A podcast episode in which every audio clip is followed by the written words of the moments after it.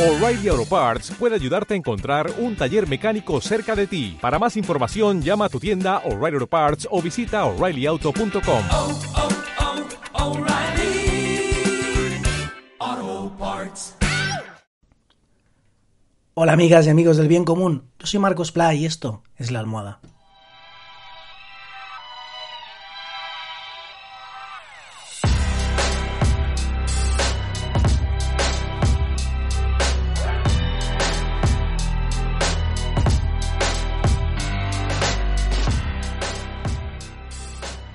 ¿Qué tal? ¿Cómo estáis? Hoy es martes 4 de agosto de 2020 y de lo que quiero hablaros hoy tengo delante el vídeo y joder, es, es, muy, muy bestia, ¿vale? Resulta que ayer en toda la vorágine eh, de, de, la despedida, ¿no? De la huida del señor Juan Carlos, eh, pues estaba ahí, ¿no? Investigando en internet eh, a ver que las reacciones, no sé qué, en Twitter y de repente, como también sigo a mucha gente naturalista y ecologista, pues me encuentro con una cuenta, arroba maltrato paisaje, porque como se diga, perdón, es una cuenta, se entiende, de Galicia, eh, y de repente un vídeo impresionante que se me está reproduciendo aquí en bucle una y otra vez, eh, lleva 103.000 visualizaciones y es que se ve que Adif, la operadora de, las vías y el mantenimiento y bueno, todo lo que tiene que ver con los trenes en España, ¿no? Eh, pues eh, hubo un descarrilamiento en Ourense el otro día eh, de un tren de mercancías, eh, parece que sin víctimas, afortunadamente, en una zona de difícil acceso. De difícil acceso eh, relativamente, porque yo estoy viendo aquí en el vídeo eh, una, una especie de máquina enorme eh, sí, lo que parece ser tipo excavadora, para que nos entendamos, ¿no? La típica máquina de las obras eh, gigante.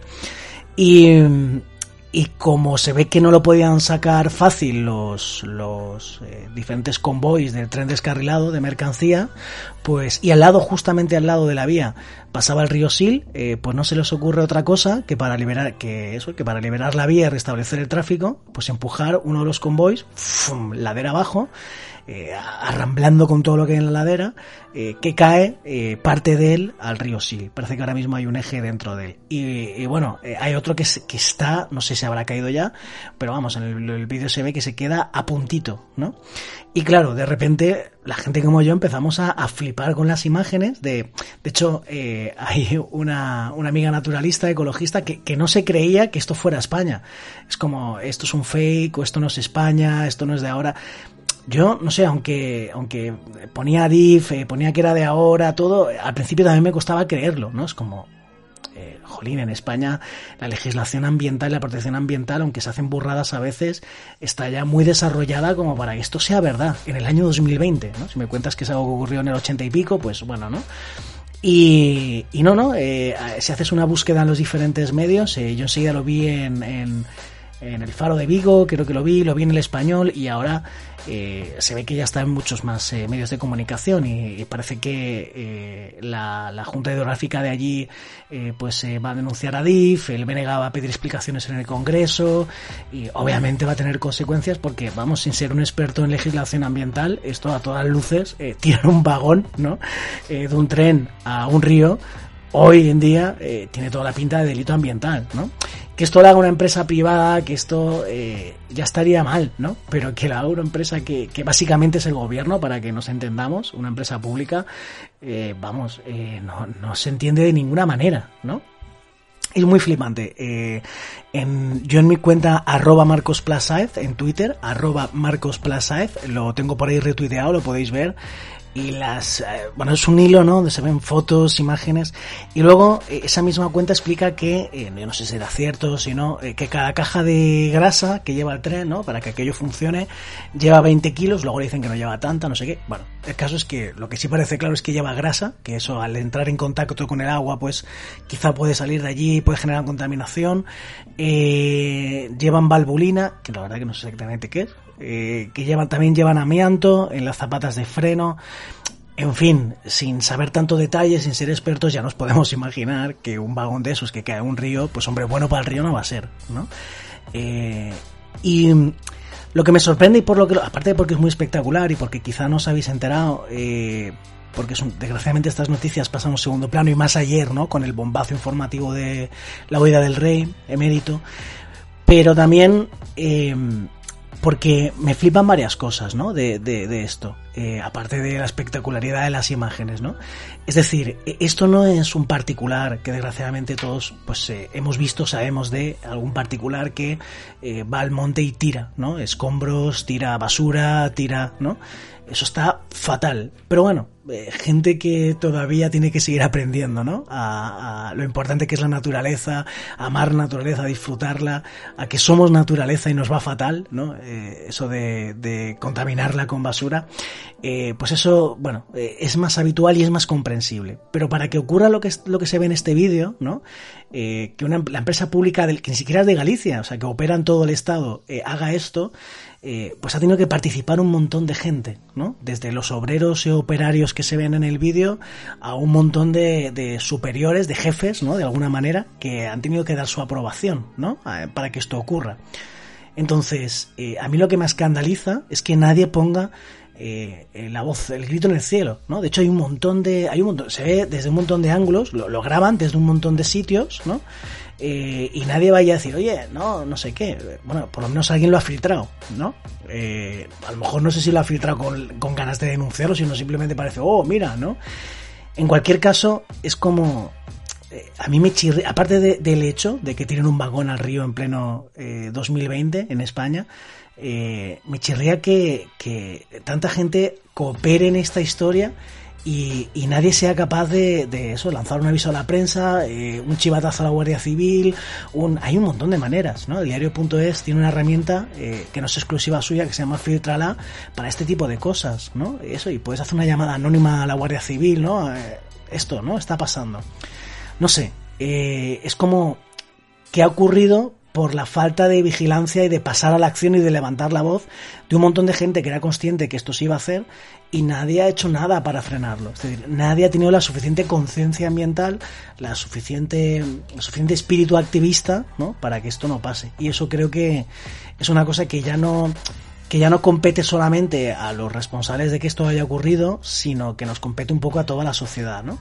De no ser, lo digo porque afecta también a, parte de mi trabajo que es la educación, ¿no? La, en concreto la educación ambiental, la educación por la naturaleza. Eh, eh, pues eh, en, en los que han sido responsables o corresponsables de esta historia, pues desgraciadamente no ha sido muy eficaz. Y es que han tenido educación ambiental, educación para que conozcan la naturaleza, la importancia que tiene, para que amen la naturaleza, para que la defiendan, pues no ha sido muy eficaz, ¿no? Eh, porque ahí está en mi, tablet, ¿no? Que tengo delante, cayendo una y otra vez el, el vagón al agua. Y luego también, eh, relacionado con esto, eh, pero esto siempre me recuerda una historia que, a la que le he dado vueltas, una, vivencia que tuve hace dos años con uno de los jóvenes eh, fantásticos ¿no? Que he conocido en el campamento Félix Rodríguez de la Fuente, eh, que es un experto en insectos, sobre todo en hormigas, que hace dibujo naturalista que te pasas. Tiene una cuenta en Instagram que le siguen 5.000 personas y hace dibujo de naturaleza. O sea, me encanta, ¿no?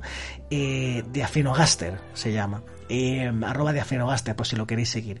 Y resulta que su familia también es fantástica, todo, y nos invitaron a, a varios del grupo de jóvenes a la casa que tienen en, en La Vera, ¿no? Y entonces allí eh, es un sitio muy chulo, muy bonito, no sé qué. llegamos y nos contaron que, eh, que el camino, ¿no? Cuando, cuando compraron el terrenito, no sé qué, eh, cuando llovía, pues se llenaba de barro y era difícil acceder con el coche. Entonces, que pensaron en asfaltar el camino de acceso hasta la casita para poder mm, llegar sin problema. Pero este joven que conocemos, que es maravilloso, tenía localizados todos los nidos de hormigas, ¿no? En todo, bueno, en todo el terreno y también en el, en el caminito por donde accedía el coche. Entonces, si asfaltaban el camino, pues se cargaban los nidos de hormigas. Entonces él hizo una firme oposición y resistencia, ¿no? Eh, y entonces decidieron asfaltar solo a trocitos como los lugares más conflictivos para que el coche no quedara encallado y entonces poder, ¿no? Salvar esos nidos de hormigas.